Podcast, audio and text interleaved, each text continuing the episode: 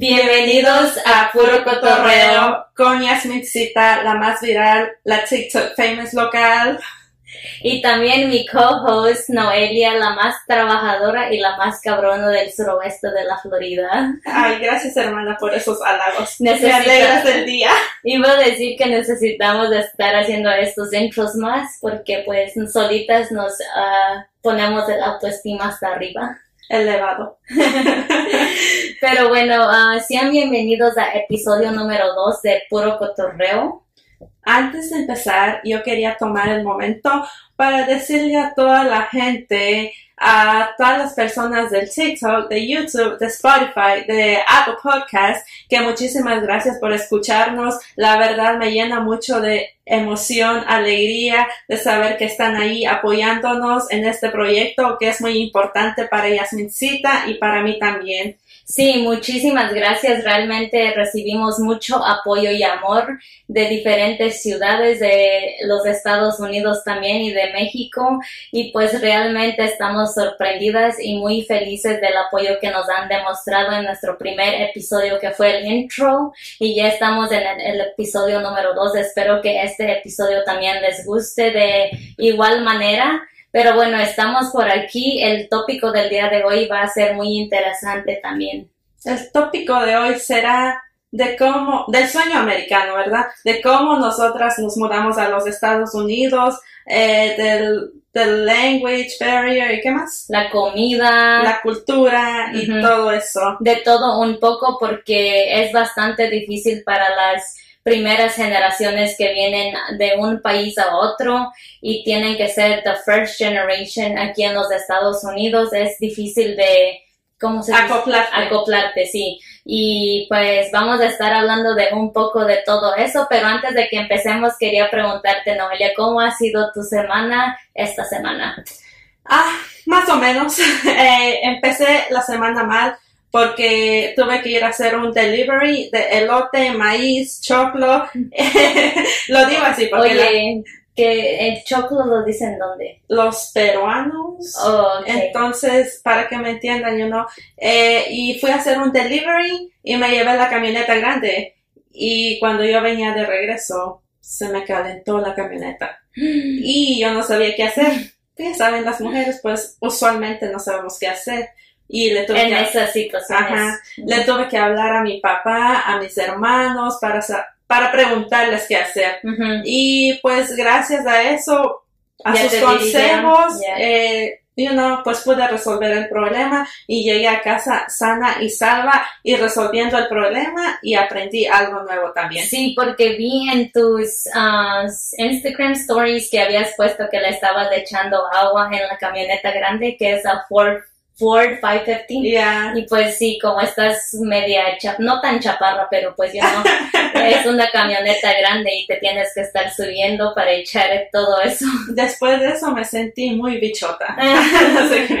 como Carol ¿Y a ti cómo te fue? Ay, Noelia, mi semana ha sido muy estresante, pero Sí, aquí estamos. Empecé el lunes por viajar, fui a, Memphis, Tennessee. Ok, déjame les cuento que no sabía que está.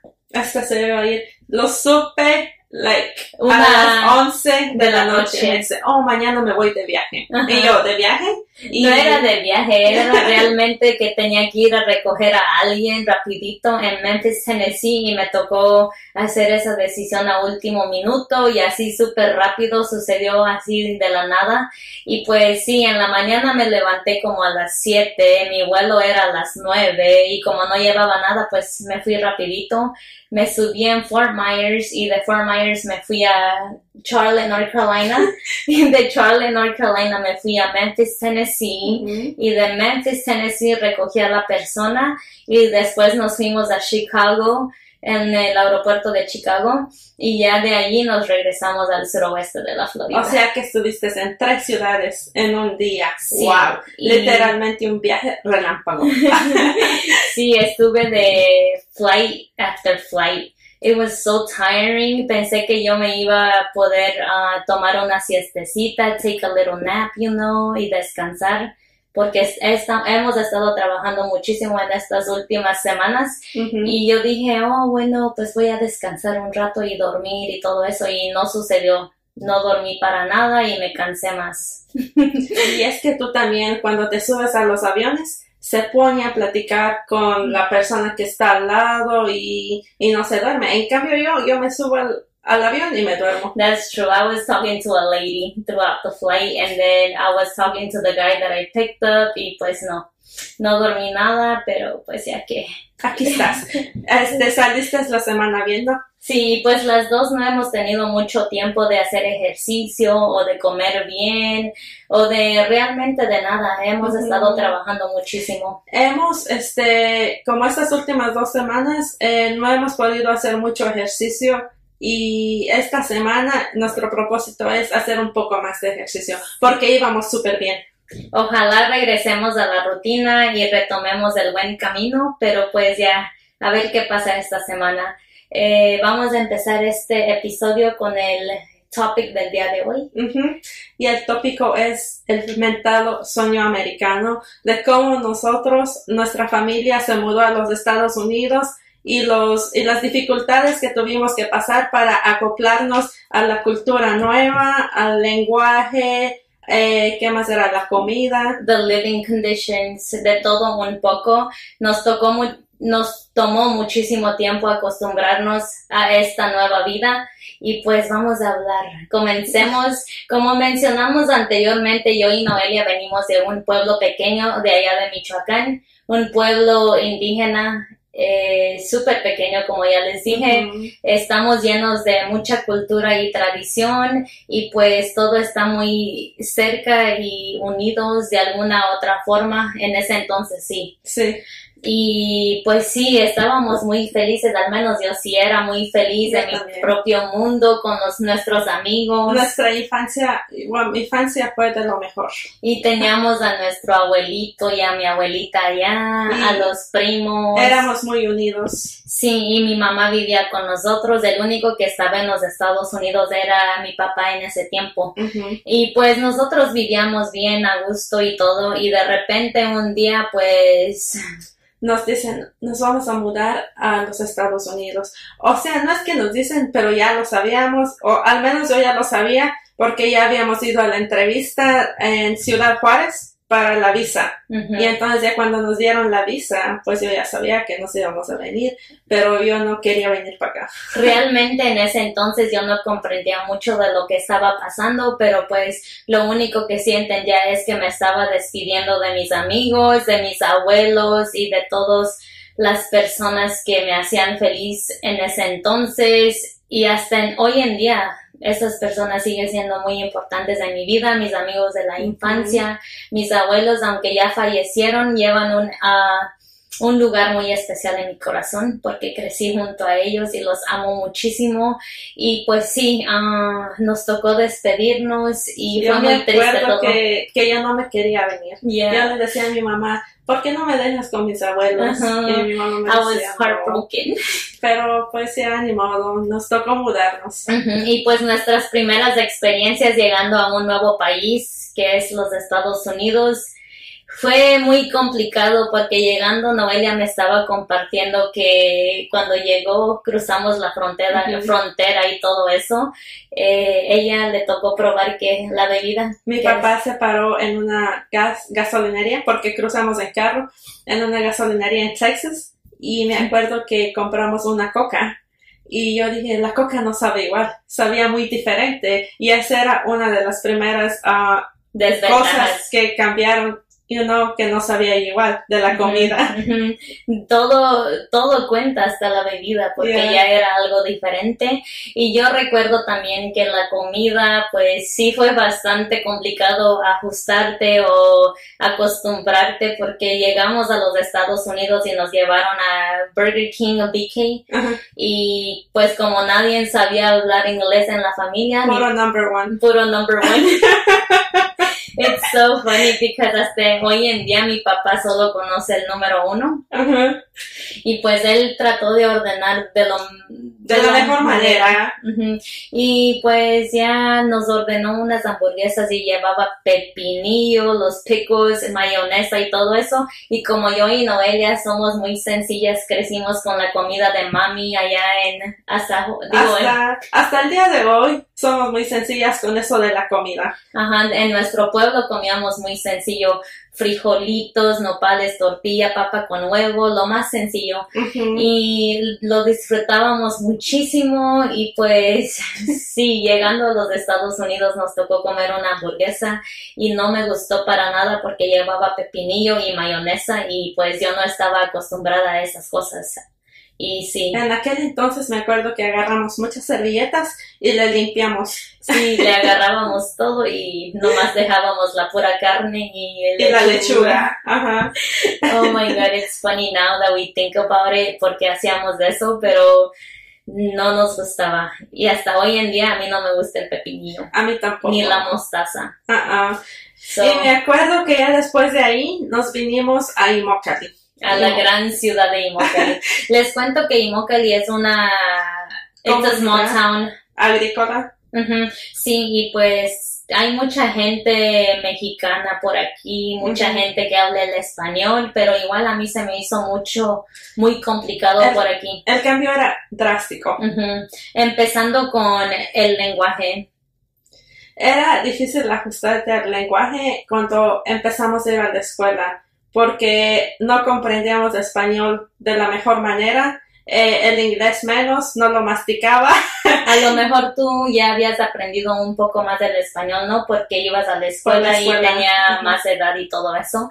Y yo como apenas iba creciendo, I was only in like second grade allá en mi pueblo, pues aún no, no se me quedaba todo. Y en mi pueblo hablamos del dialecto, so es lo único que Pero yo sabía. las clases eran en español. en español, so ya ibas aprendiendo un poco de español, pero yo siento que el español realmente lo aprendí más aquí. Okay. So, yeah, no sé si sabías eso, pero en, en, en mi infancia solo recuerdo hablar mi primer lenguaje, que fue el lenguaje de nuestro pueblo. Y ya llegando a Immokalee, pues aquí hablan español y nos ayudaron en algunas cosas, pero igual fue muy, Complicado. muy complicado y difícil porque ibas a la escuela y ya todos sabían hablar inglés, menos un grupito aquí que eran como cinco personas. Te ponían como, como tipo en segregation. Yeah. Porque nosotros, en, en la middle school que yo iba, nos pusieron como en una parte de la escuela donde iban los estudiantes de ISO. Así le llamaban al programa. English de- as a second language. Y ahí nos ponían y todos pues hablábamos español o hablaban creol los haitianos. Y era como que te ponían en otro lugar. Y ella usa ese ejemplo como ah, haitianos porque aquí hay muchos haitianos también Sí. y mm, muchos mexicanos, pero en otras like ciudades hay mucha gente like De diferentes de lugares. China, you know, que van por lo mismo que nosotros, las mismas dificultades y pues así, pero en esta región donde estamos nosotros En eran más gente mexicana, de Guatemala, centro, ¿cómo se llama? Centroamericanos. Creo que los tops um, eran los haitianos, mexicanos y la gente de Guatemala, Centroamérica. Sí, ujú. y, y pues así, ah, nos separaban y así, pero igual yo siento que a mí en la escuela me hacían muchísimo bullying por no saber hablar el inglés. Imagínate si supieran, porque yo creo que sabía muy bien esconder que ya sabía hablar un poco más del español. Y imagínate si supieran que yo no sabía hablar o comprender mucho el español, se me iba a hacer más difícil. Sería doble el bullying. I remember I was that kid en la esquina que nomás estaba like chewing my fingernails because I was so scared of the people. Ellos ya tenían a sus clicas, a sus amigos, sabían el lenguaje, sabían cómo moverse en la escuela y todo eso y yo ni sabía like nada. Era de lo más ignorante y pues Todo era nuevo. todo era nuevo. Todo, todo, literalmente todo. Hasta cuando te decían, ve a la computadora y pues no sabías cómo usar una computadora. Ni porque- sabía cómo prenderlo. Porque eh, de donde somos, pues en la escuela no teníamos computadora, entonces no, era todo nuevo.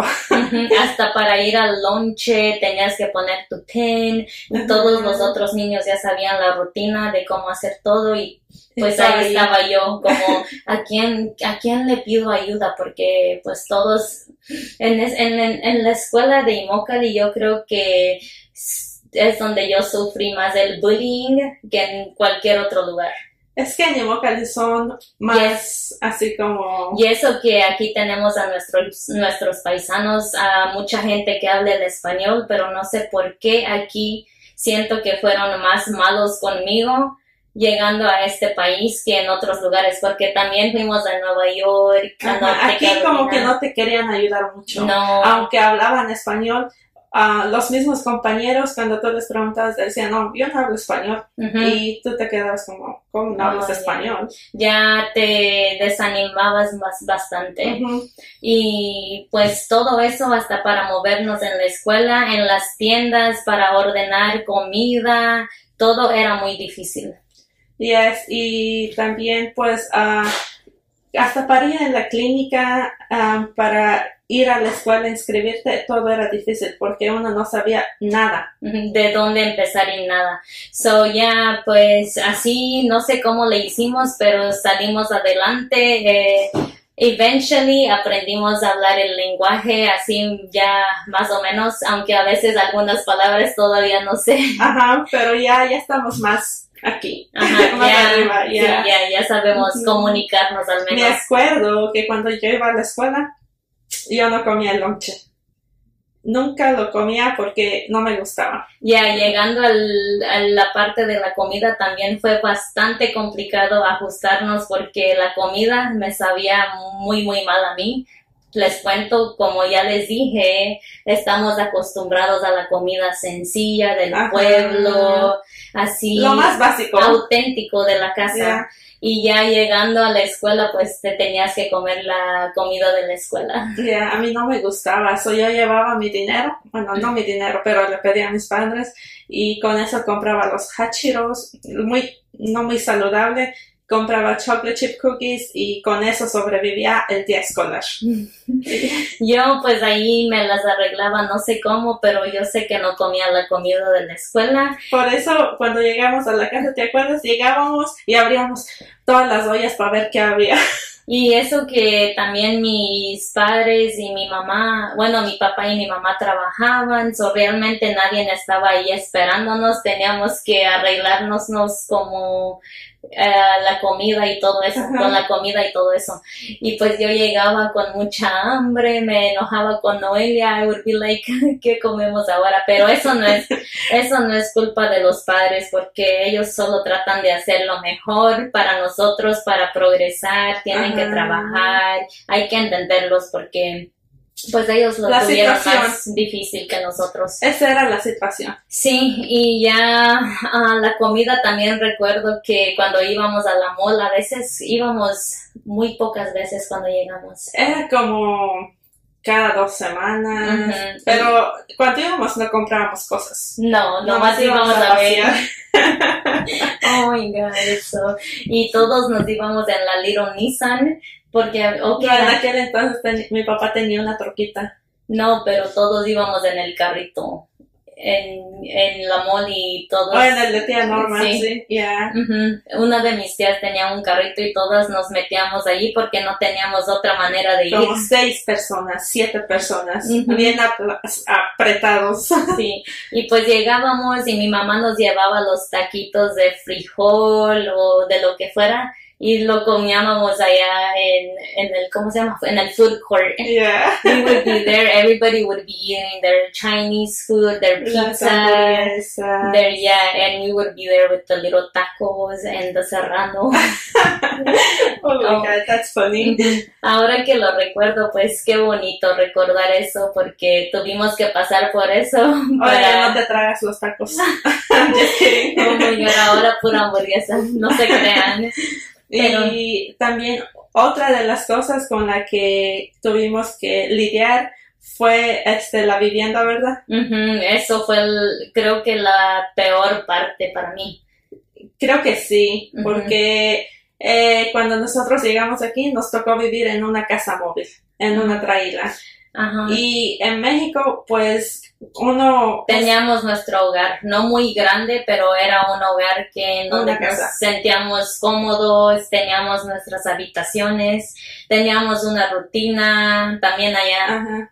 Yo recuerdo que mi mamá vendía cosas como paletas, hacía pozole y lo vendía ahí en la plaza. Y pues así sobrevivíamos en, en nuestro pueblo. Y luego nos tocó venir aquí, nos ah, establecimos en una casa móvil, como dice Noelia, en una traila.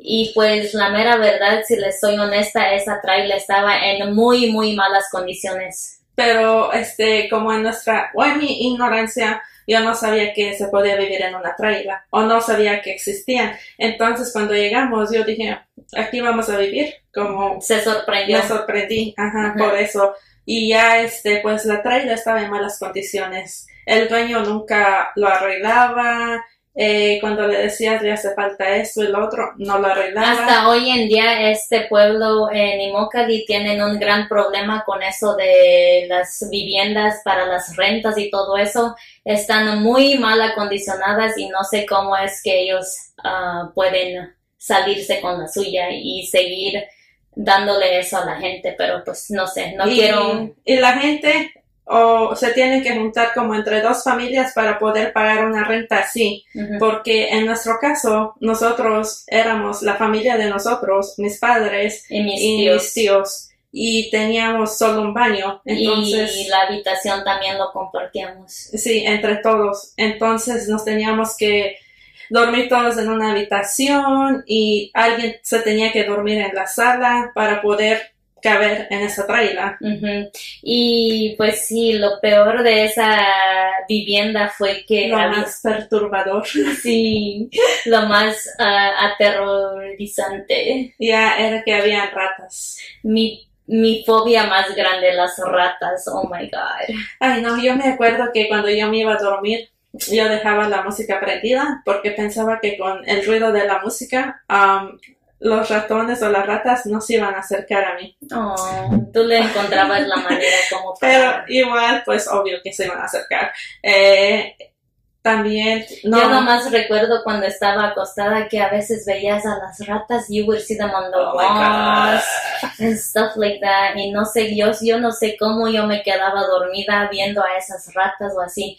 Pero bueno, es lo único que teníamos en ese entonces. Ah, les cuento también que pues mis papás trabajaban en el campo. En ese momento es lo único que ellos podían darnos. Ajá. Y en donde nos pudimos acomoda- acomodar, porque también no es como que haya muchísimas opciones aquí en Immokalee. En Immokalee casi no hay renta. Y si encuentras, pues va a ser algo así en lo que, en lo que estábamos. Y qué más, aparte de las ratas, El piso, el piso estaba muy desgastado. se estaba pudriendo. Ajá, de abajo y el dueño nunca lo iba a arreglar. Me acuerdo que una vez Yasmincita se cayó ah, en el piso, el piso le, como De la estaba- cocina. Ajá, tan podrido y tú llevabas a Lucas. Ajá. Eh, Tenía mi ¿Primito? primito, lo tenía cargado y en ese entonces él era un bebé y pues yo estaba ahí con mi mamá y yo y el bebé Ajá. y íbamos caminando así en la cocina y de repente nos caímos y nos caímos hasta abajo y pues estuvimos allí nomás esperando a que nos sacaran porque todo estaba tan podrido y, y no en buenas condiciones y ahora lo veo como wow, no, no puedo creer que pasamos por eso.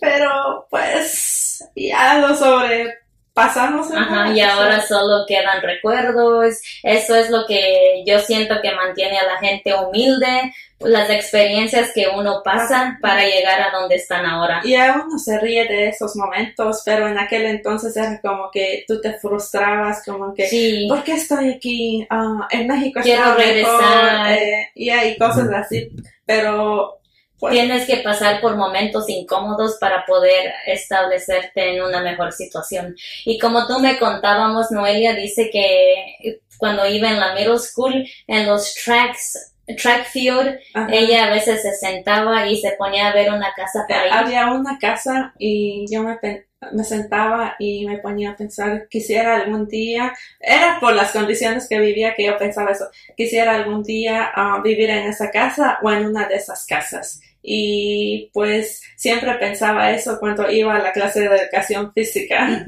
Soñaba por algo mejor. Ya era eso, pero Por eso le dicen el sueño americano, porque uno solo puede soñar aquí y imaginarse lo que quiere tener y solo seguir trabajando y trabajando para obtener esos resultados. ya so, aquí estamos, sobrepasamos el lenguaje, la comida, eh, el cambio cultural, de todo, y aquí estamos ahorita. Sí, ah, con el tiempo ojalá sigamos mejorando porque como les digo, hasta hoy en día yo, yo ya llevo cuántos años aquí, me vine a los 8 años y tengo 25, ¿cuánto sería? Ya tenemos como 17 años, ya vamos a los 18 aquí. Y siento que al fin tenemos nuestro propio espacio aquí, nos pudimos encontrar un poco Nos pudimos acoplar. y vamos, se- seguimos aprendiendo nuevas cosas, por ejemplo, el lenguaje que a veces también se me hace complicado cuando me dicen ciertas cosas que yo aún no sé o no comprendo muy bien.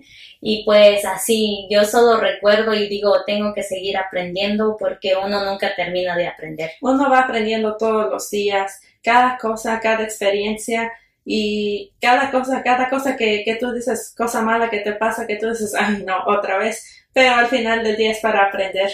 todo es una experiencia y pues uno solo tiene que tener esas ganas de seguir adelante y no rendirse porque en todo, hasta todo, llegando a los Estados Unidos pudimos haberle dicho a mi papá nos vamos a regresar, no vamos a poder soportar esto o lo que sea, pero pues ahí vas mejorando y teniendo una mente positiva. Ujú, Vas avanzando. Ujú, Y aunque a mí me hicieron tanto bullying en la escuela, pues de eso también te hace más fuerte. Sí, todo, todo lo malo te hace más fuerte. Y bueno, si tú no te dejas, ¿verdad? Si no Sí. te dejas hundir en eso. Pero bueno, también les, como les había dicho por aquí, nosotros íbamos a diferentes estados como a Nueva York, Mex digo, no, no, México, no, no, México. Carolina del Norte, a Georgia, y íbamos a trabajar en la agricultura, pero eso lo vamos a discutir más a fondo en nuestro próximo episodio para que ustedes sepan un poco de cómo es esa vida, cómo es esa experiencia, de las dificultades también y de las cosas buenas también que te pasan. Sí, porque también eso fue toda una experiencia de movernos a ciudad a ciudad, en la agricultura, en la vida del campo, trabajando en eso, ya que mis padres llevan más de una década trabajando en ese, Mi padre ya lleva más tiempo desde que lleva aquí en los Estados Unidos, ya Sí. muchos años. so tenemos mucha experiencia también en eso y queremos compartirlo con ustedes, pero eso será para el próximo episodio. Para el día de hoy creo que sería todo, entonces yo y Noelia nos quere- queremos despedir. ¿Algo más que quieras decirles? Eh, pues que nos sintonicen en nuestro próximo episodio, ya que tenemos un tópico súper interesante y que nos sigan escuchando por Spotify, por Apple Podcast y nos sintonicen en el canal de YouTube de Yasmincita. Suscríbanse, denle like y es todo. Ah, sí, también quería agregar que para esta semana el video en YouTube solo va a ser parcialmente ya que queremos calar más el audio por Spotify y Apple. So eh, bear with us. We're to try to better as we go to be more technical porque también se ocupa ser muy técnico, ¿cómo se dice? Like. Tener más experiencia en eso. en la tecnología Yeah. para poder hacer video y audio juntos. Así que bear with us. We'll have partially the video up on my YouTube. Y pues muchas gracias por estar aquí. También antes de despedirme quería decir que ah, dejé a mis amigos atrás allí en el pueblo, pero yo nunca me olvido de ellos. Siempre van a llevar un lugar muy especial en mi corazón. Si me están escuchando por aquí, los quiero muchísimo y solo recuerden que nunca los voy a uh, dejar de pensar, los recuerdos se quedan por ahí. Y aunque me tuve que salir del pueblo, como quiera los mantengo aquí. El pueblo nunca sale de tu corazón. El pueblo nunca sale de mi corazón. Y ya, eso, con eso quería cerrar yo. Ok, gracias amigos. Nos vemos en la próxima. Chao. Sigan escuchándonos. Esto fue puro cotorreo. Gracias.